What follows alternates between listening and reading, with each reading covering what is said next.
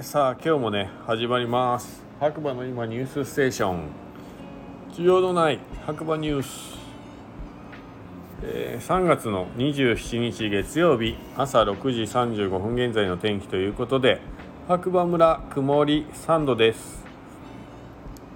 今日は曇りだったかな。そうですね。3度といってもですね結構まあ、風が冷たくて寒い一日っていう感じでしたね。本当にまあ連日言ってますけれども、まあ、白馬にね遊びに来る際は、えー、寒暖差が結構激しいので、まあ、防寒着はね1着忘れずに持ってきていただいた方が楽しくね過ごせるんじゃないかなと思います。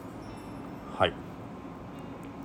えー、こちらはですねスタンド FM をキーステーションに長野県の白馬村からポッドキャスト SNS を通じてですね全世界に毎日放送しています、えー、特にねスポンサーなどはいないんですけれどもまあいいねフォローをね、えー、コメントなどしていただけると、えー、励みになりますのでよろしくお願いします。それではね、えー、長官新聞ということで1個目。通年リゾートの白馬村を取材。漠然としすぎてよくわかんないですけどね。はい。えー、白馬村の姿普段着で追う通年リゾート過渡期の村を取材。記者はこう考えているということで、えー、信濃毎日新聞デジタルからですね。一歩一歩記者はこう考えている。12、えー、小山か小山か哲司記者。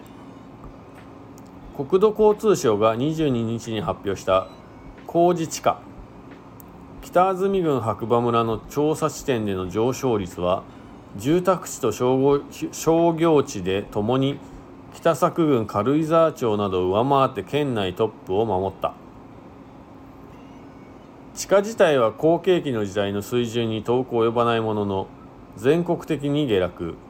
横ばい地点が目立つ中白馬は国内外の資本流入によって勢いづく。訪日客や富裕層を引きつけ昨年10月にはシンガポールに本社を置く企業が1泊60万円の貸し切り施設を開業する記事を書いた。別荘地には新築で1泊10万から80万円の高級貸し別荘が点在し運営各社によると冬季を中心に高い稼働率を誇る。2年前そんな白馬をカバーする大町支局に赴任した。1990年代前半にかけてスキー客が爆発的に押し寄せた地域だが現在は過渡期にある。人口減や価値観の多様化など社会の変化に対応した再構築を関わる課題は記者として最大の関心事。赴任前まで担当した経済取材の視点を生かし点々点ということね。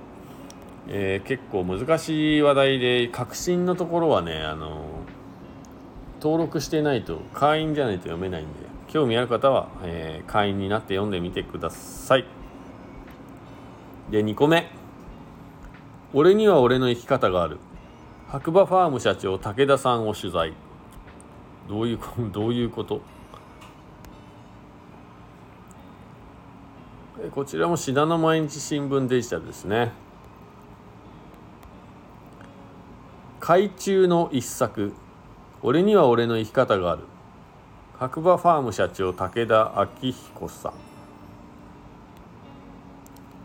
厳しさと自由と喜びと。北アルプス白馬連峰のふろふもと。白馬ファームは水田15ヘクタールでコシヒカリや北小町。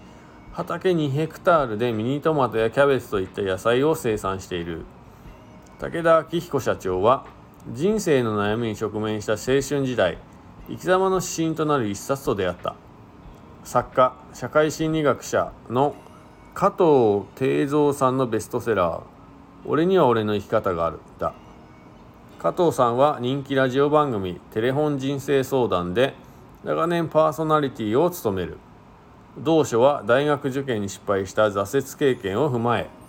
ということでねより詳しい情報は会員になっていただくと読めるということですね。はい。えー、あとニュースありますかね。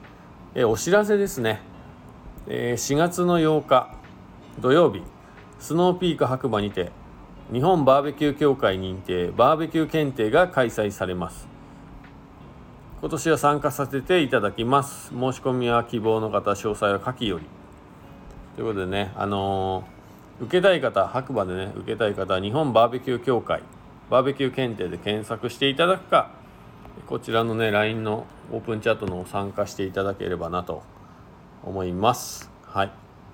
まあ今日のニュース以上ですね。